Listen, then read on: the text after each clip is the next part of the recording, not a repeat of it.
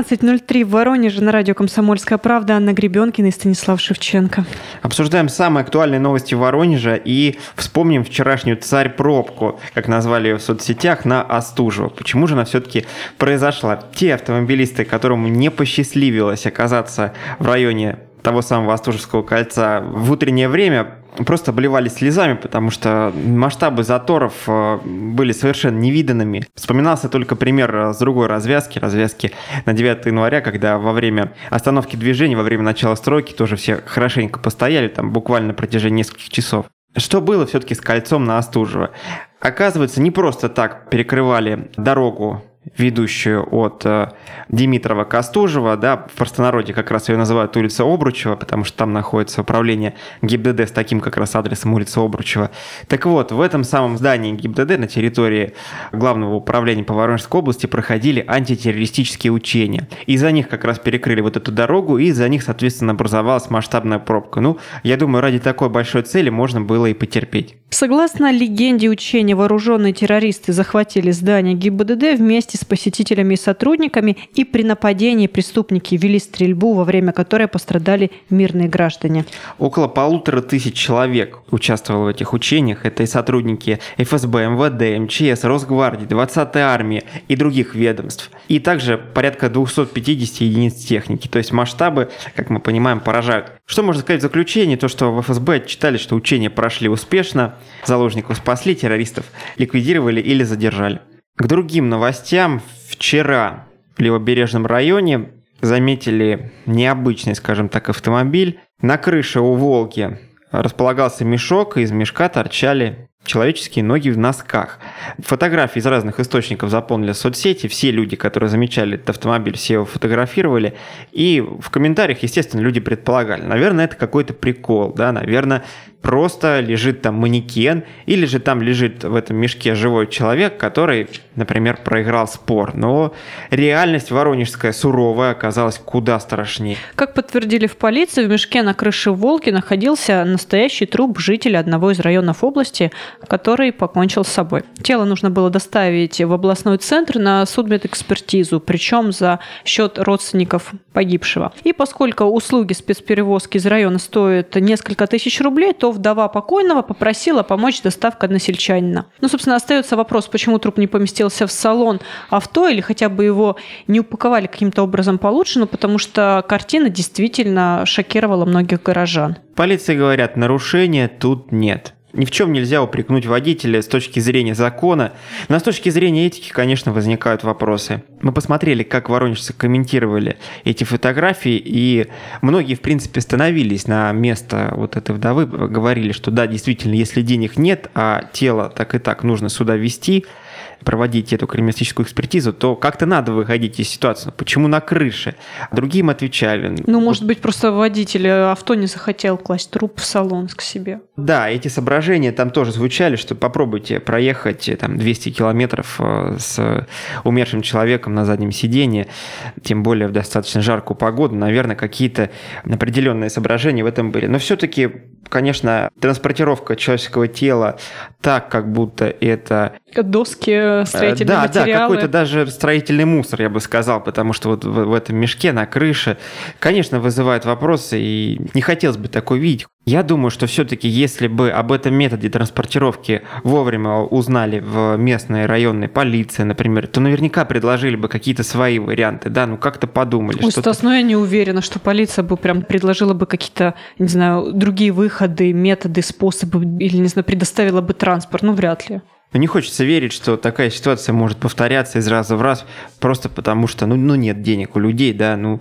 Ну, что, полстраны так живет, Стас. Что интересно, что после вскрытия тело повезут хоронить назад в район области, и вполне вероятно повезут таким же образом. Хотя, учитывая тот э, шум, который поднялся вокруг всей этой истории, я думаю, что что-то все-таки передумают. По крайней тело мере, в салон переместят. упакуют его. лучше. Возможно, но это тоже какой-никакой выход чем смотреть на мертвые ноги из окна своего автомобиля. Перейдем давай к следующей теме. ЧП еще одно произошло в железнодорожном районе. Сдавший в аренду квартиру Воронежец нашел тело мужчины в ванной комнате. Местные жители рассказывают, что тот самый человек, которого нашли мертвым, арендовал квартиру и какое-то время там проживал. Что говорят следователи? Назначили судебно-медицинскую экспертизу, чтобы уточнить причину смерти. Тут, конечно, больше всего впечатляет э, сама ситуация, как хозяин квартиры зашел туда, как он увидел эту картину, да, как он вызвал правоохранителей, что он вообще думал. Вот такая история с сдачей жилья в аренду. Если мы так зарабатываем, то, наверное, предполагаем, что там может, э, не знаю, прорваться кран, может кого-то затопить. Да? Кто-то может привести туда нехороших людей. Ты там сдал квартиру одному человеку, а вместо этого там живут 14. Можно ну, разные черные варианты развития ситуации но прорабатывать, ли но настолько... думают, что когда ты придешь в свою квартиру, то увидишь труп в ванной комнате. Да, да, вот именно так. Все-таки давай, наверное, переместимся к чуть э, менее черным темам Благо есть у нас новости и менее мрачные. Стас, ну перед тем, как мы перейдем э, к такого рода новостям, я хочу рассказать, что в Воронеже в темном подземном переходе завелся маньяк-эксгибиционист. То есть не будет у нас света сегодня, сегодня в, в света нашем не разговоре. Будет. Потому что, Стас, этого света нету, собственно, и в переходе у Воронежского опорного вуза. Понимаешь, сколько раз мы говорили про подземный переход у политеха, и ничего не меняется, к сожалению. Там осталось всего три светящиеся лампочки. Две у входа со стороны электросигнала и одна со стороны вуза. Но... Их периодически вкручивают, но они куда-то исчезают. Что с ними происходит? Вот это загадка. Ну, Стас, как рассказали в управе Коминтерновского района, по вечерам и ночью некие местные жители как раз вот раскручивают эти плафоны и разбивают лампочки. И с тех пор, как э, в переходе убрали магазины, следить за порядком просто некому. И в итоге вот такой э, печальный исход. В темноте на проходящих девушек э, начал выскакивать маньяк-эксгибиционист. Ну, вроде как, кроме демонстрации собственного тела, он больше ничего не делает, но и этого достаточно для того, чтобы просто напугать девушек. Рассказывают, что молодые люди уже били вот этого извращенца за его проделки, но это достаточно такая спорная информация. Ну да, сегодня он демонстрирует собственное тело, завтра он перейдет к каким-то более активным действиям. Поэтому тут все-таки, наверное, проблема смешивать не надо. Есть проблема темного перехода, есть проблема того, что такие люди находятся рядом с нами, и как-то, скажем так, их изолировать э, законным образом не получается. Что касается перехода, ждут сейчас в мэрии какого-нибудь концессионера, который войдет таки в этот переход, э, расположит там свои торговые точки и переход у нас расцветет новыми красками, появится там освещение, возможно, даже в рамках единой концепции реконструкции городских переходов что-то интересное с ним сотворят, но когда это будет? Здесь важно для властей создать э, такие условия, чтобы бизнесу было интересно зайти в этот переход. Видимо, пока этих условий нет, хотя, очевидно, место очень проходное, и думается мне, что теоретически будет там развиваться любой бизнес, связанный с торговлей. Но почему-то, почему-то этого нет до сих пор, и вынуждены мы рассказывать не о коммерческих успехах предпринимателей, которые расположились в этом переходе, а о маньяках, которые там прячутся в темное время. В общем, если вы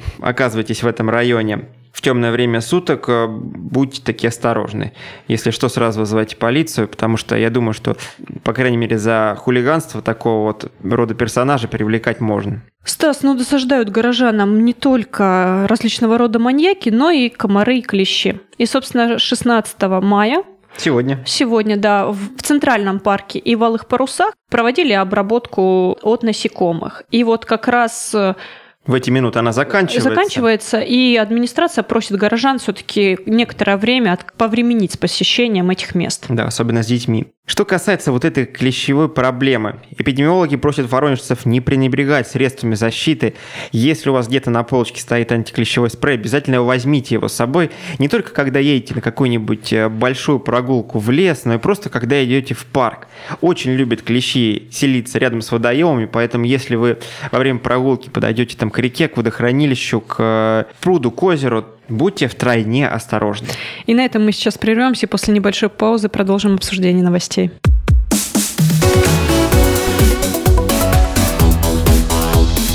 Тема дня.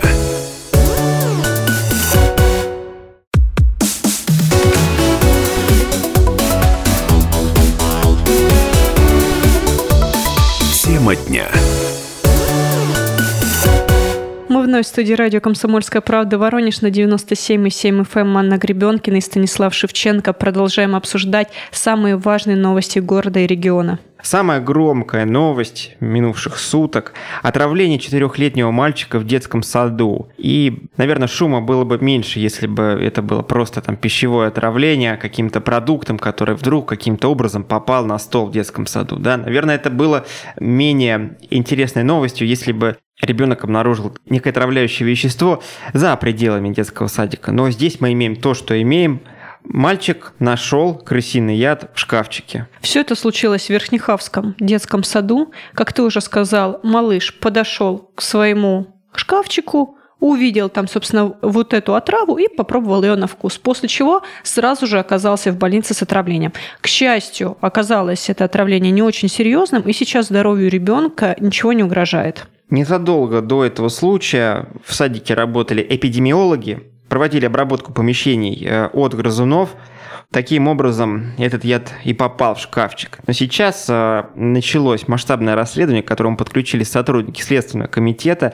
В детском садике изъяли документы. Сейчас проходят допросы работников образовательного учреждения и тех, кто, собственно говоря, раскладывал этот яд, кто обрабатывал помещение от грызунов. Силовики возбудили уголовное дело по статье выполнения работы или оказания услуг, не отвечающих требованиям безопасности жизни или здоровья потребителей, и виновникам отравления ребенка грозит штраф до 300 тысяч рублей или два года тюрьмы. Сложная ситуация, непонятно, что хуже, если в детском саду есть крысы или если в детском саду разложен крысиный яд. Наверное, то и другое недопустимо, но здесь ситуация могла закончиться куда страшнее, с куда более печальной интонацией мы бы сейчас вам рассказывали эту историю, если бы не своевременная реакция медиков. Тем временем в Воронеже Роспотребнадзор закрыл кафе мексиканской кухни, которое тоже не соответствовало нормам и также могла вызвать отравление горожан. Заведение «Латино Гриль», которое находится на улице Моисеева, проверили представители Роспотребнадзора, что там нашли. Во-первых, специалистов ведомства насторожил сам объем помещения.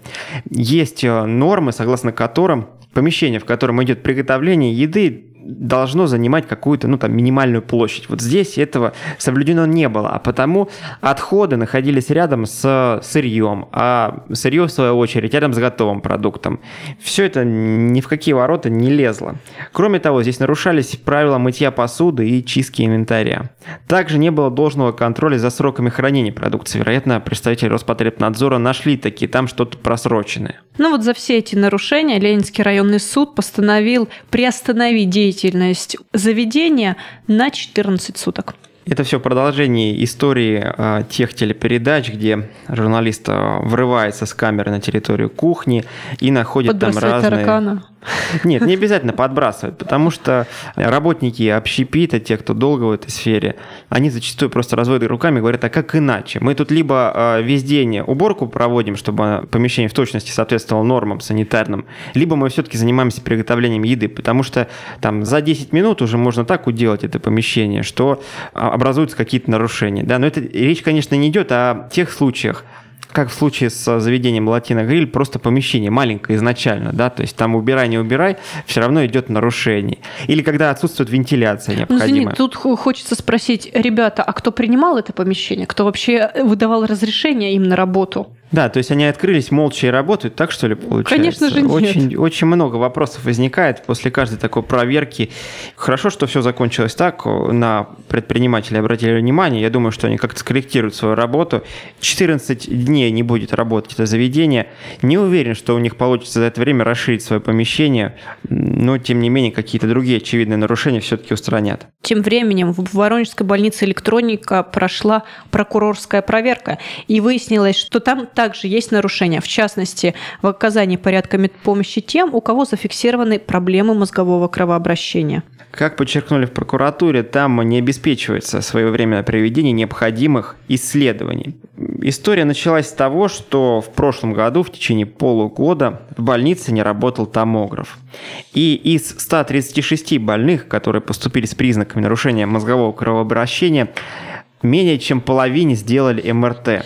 При этом эта процедура является обязательной, и ее нужно делать просто потому, что нужно сохранить здоровье или даже жизнь человека. В итоге главврач больницы получил представление от прокуратуры, и в итоге медучреждение заключило дополнительные договоры с частными клиниками, чтобы в случае новой поломки проблемы не повторились. Ситуация, конечно, более чем мрачная, да, когда людям говорят, может быть, вам такое исследование не нужно, да, раз у нас не работает этот прибор, наверное, можно обойтись без него все-таки хочется верить, что такого с годами будет меньше в наших больницах, потому что технологическое оснащение, как мы все наблюдаем, растет. Растут э, параллельно с ним и те вливания, которые должны делать пациенты, да, растут цены, но тем не менее новые приборы в государственных больницах появляются, очевидно. Еще одна новость от прокуратуры, правда, немного другого характера. В ведомстве опубликовали данные об имущественном положении и доходах руководящего состава. Сведения приведены за 2018 год.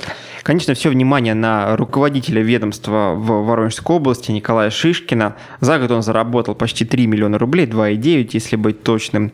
Его супруга за то же время заработала 1,3 миллиона рублей. В собственности главного прокурора земельный участок, а, квартира площадью 140 квадратных метров. У жены тоже земельный участок, дача и гараж. Вот гараж, вероятно, пустует, потому что в собственности у супругов нет ни одного транспортного средства. У супруги Николая Шишкина также есть пользование участок площадью 500 квадратных метров и квартира площадью 140 квадратных метров.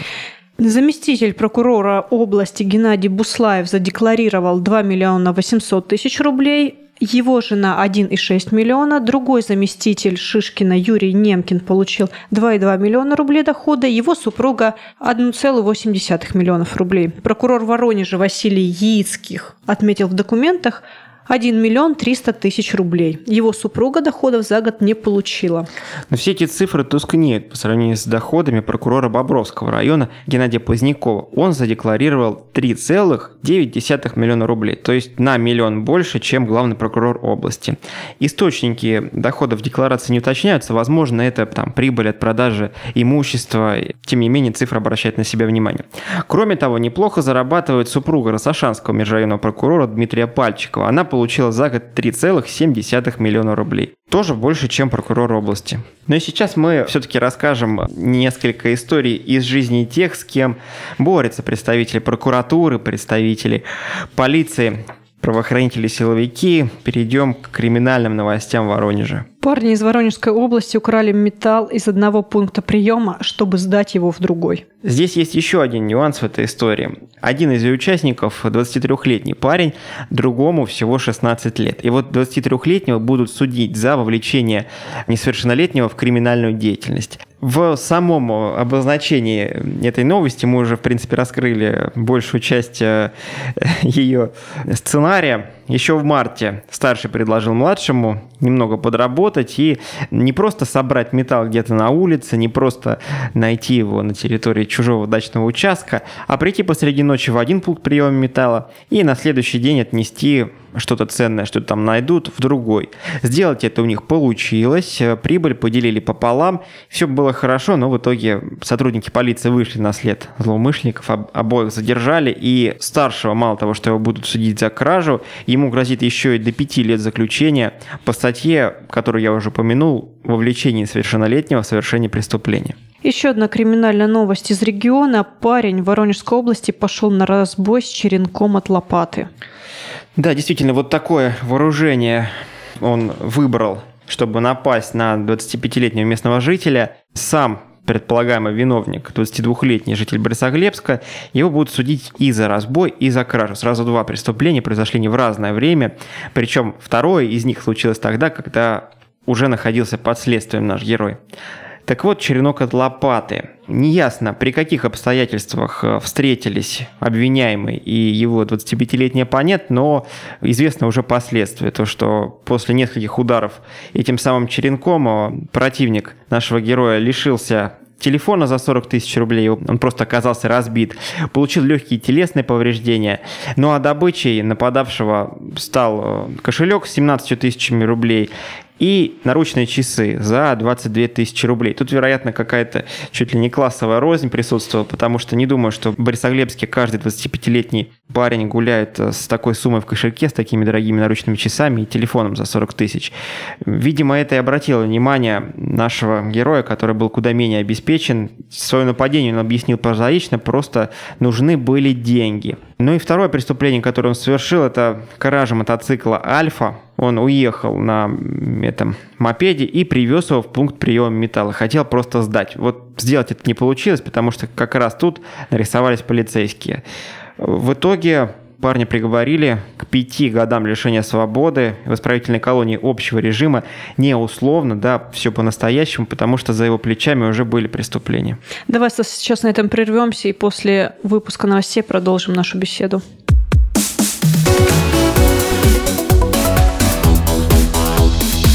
Тема дня.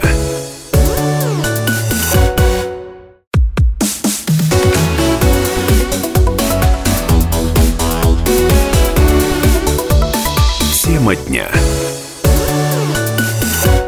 Мы вновь в студии радио «Комсомольская правда» Воронеж. С вами Анна Гребенкина и Станислав Шевченко. Механическая рука – это что-то, что присутствовало только у героев фантастических фильмов, то, что мы наблюдали только с телеэкрана, но это уже реальность, и более того, это присутствует в Воронеже, это решение проблем людей с инвалидностью. Специальные протезы, которые могут э, производить определенные движения. И вот историю о, о таком, таком человеке-киборге скоро увидит вся страна. С 20 мая на ТНТ начинается показ сериала «Толя. Робот». По сюжету картины парень с ампутированными конечностями оказывается в заточении в своей собственной квартиры. И выйти из ограниченного мира ему помогают бионические протезы. С этого момента жизнь Толи, так зовут главного героя, кардинально меняется. Парень организует ТСЖ, борется с коррупцией и несправедливостью, добивается внимания своей любимой девушки. Толя становится вдохновителем и примером для родных, друзей и соседей. Ну вот главную роль в этом сериале сыграл Александр Паль. Многим он известен по фильмам «Горько», «Про любовь только для взрослых» или клипу «Ленинграда вояж». А вот непосредственно кадры с протезами снимали дублеры. Ноги парень из Костромы, руки 27-летний воронежец Константин Дебликов. Историю Кости знают многие воронежцы еще в 2014 году во время выступления на свадьбе. Он был в составе фаер-группы. У него в руках э, взорвался некачественный пиротехнический фонтан китайского производства. Обе кисти пришлось ампутировать. К счастью, нервы и мышцы конечности остались неповрежденными. Это позволило установить протезы. Деньги на них собирали всем миром. За два с половиной месяца удалось достать почти 4 миллиона рублей, на которые купили бионические протезы руки Bibionic 3. С ними позже Костя и снялся в сериале. Во время съемок у парня было две задачи. Во-первых, он помогал ребятам со сценарием, то есть вычитывал его на правдоподобность, потому что герой совершает много действий руками, и Косте нужно было определять, насколько каждая из них реально. В итоге что-то убирали, что-то корректировали. И, во-вторых, э, как я уже сказала, Костя был дублером Александра Пали, и в тех моментах, когда в кадре Толя робот должен был что-то сделать руками, снимался Костя со своими протезами. Работа над сериалом началась еще в 2017 году. С воронежцем в соцсетях связался сценарист Николай Куликов. Вскоре они встретились и более детально обсудили свои задачи. Парень сначала вычитал пилотную серию, а потом поэтапно остальные. По словам Кости, конечно же, это развлекательное кино, а не какая-то документальная работа. И в сериале осталось много допущений. Ну, начиная с того, как легко герой получает от государства бионические руки и ноги, потому что это далеко от правды. По словам Кости, получить протезы бесплатно можно, но для этого нужно очень сильно постараться и потратить много времени. А по сценарию власти сами находят Толю робота, и помогают ему, а все остальные сцены более-менее приближены к реальности. Костю вызывали на съемки сразу на несколько дней или недель. Парень приезжал в Москву, и с ним записывали крупные планы. Был еще один массовый эпизод, в котором Константин играл самого себя, человека с инвалидностью. Но остался ли этот момент в сериале, пока неизвестно, потому что финальный вид монтажа Константин пока еще не видел. Парень отмечает, что на площадке о нем очень хорошо заботились, слушали все его замечания, поэтому Костя мог спокойно сказать, что руки Паля в кадре не похожи на протезы или что запястья гнутся каким-то неправильным образом. Все ремарки принимались, никто не реагировал какими-то обидами или раздражением. Так как Костя был дублером Александра Паля, то и общался больше всего именно с ним. Каков э, известный актер в обычном общении, как раз нам рассказал Костя, давайте послушаем. Много общались с Сашей. Он отличный парень, и с ним было очень классно находиться на площадке. Интересно, весело. Было смешно, было забавно, не скучно. Съемочный процесс для меня ну, был такой, в общем, очень интересной штукой. И это как классный вид досуга. Это как что-то сделать прикольное, только еще это все на самом деле сериал снимает. Костя рассказывает, что в потоке вот этого веселья, общения было очень много шуток и приколов насчет инвалидности. И подчеркивает, что это абсолютно нормально. Костя признался, что любитель такого юмора и не видит причин, почему тут нужно делать чопорное лицо.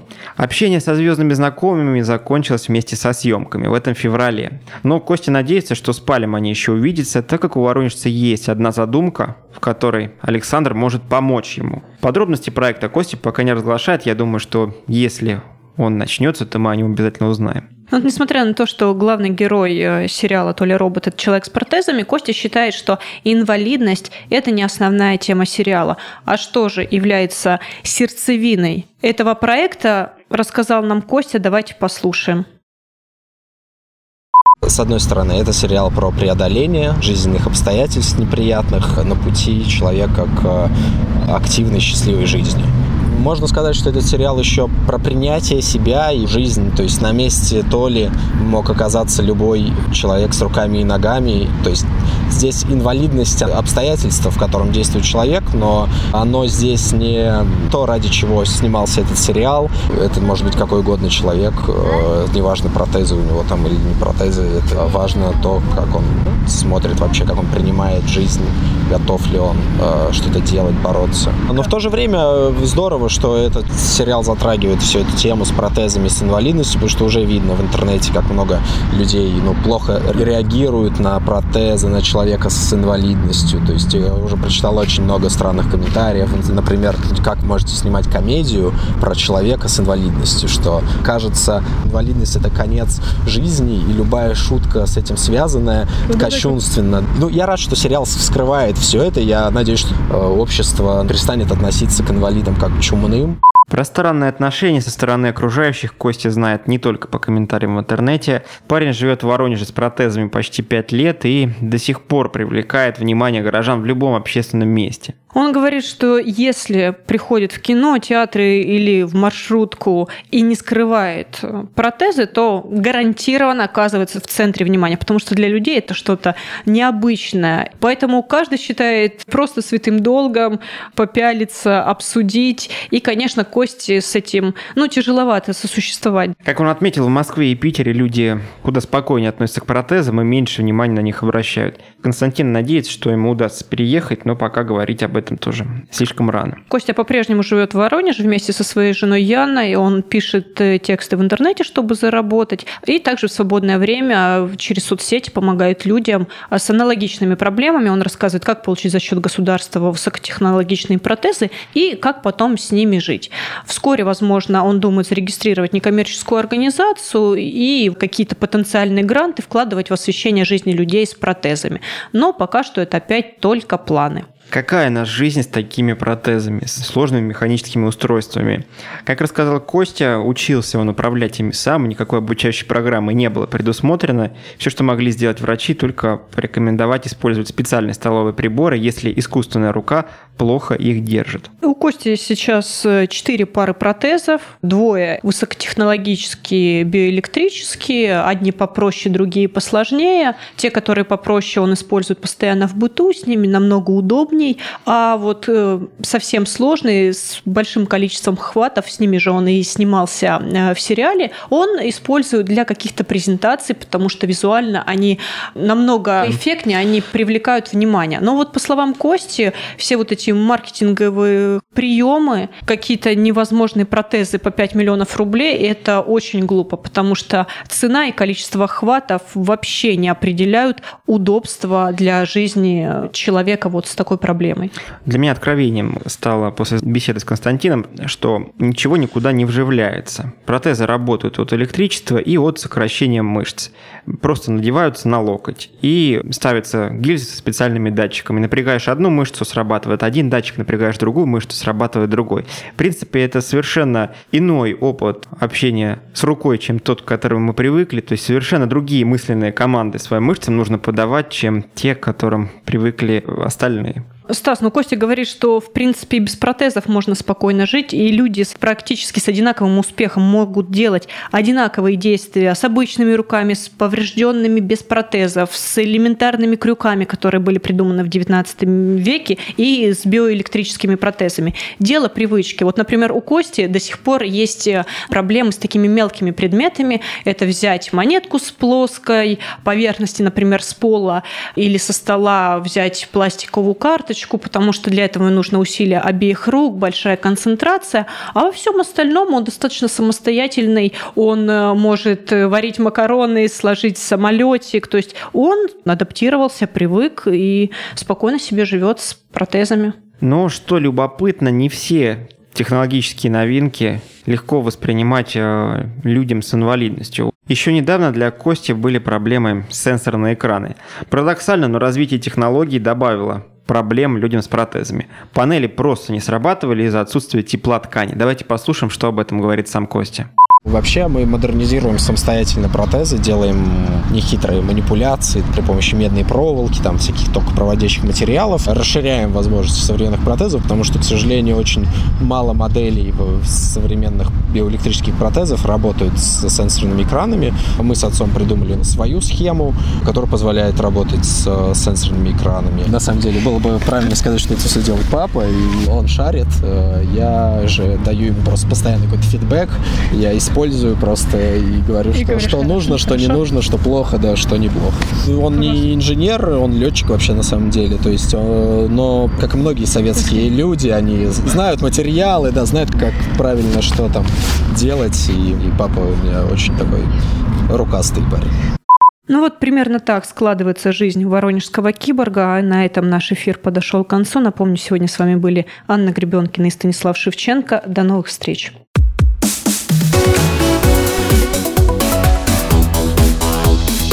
Тема дня.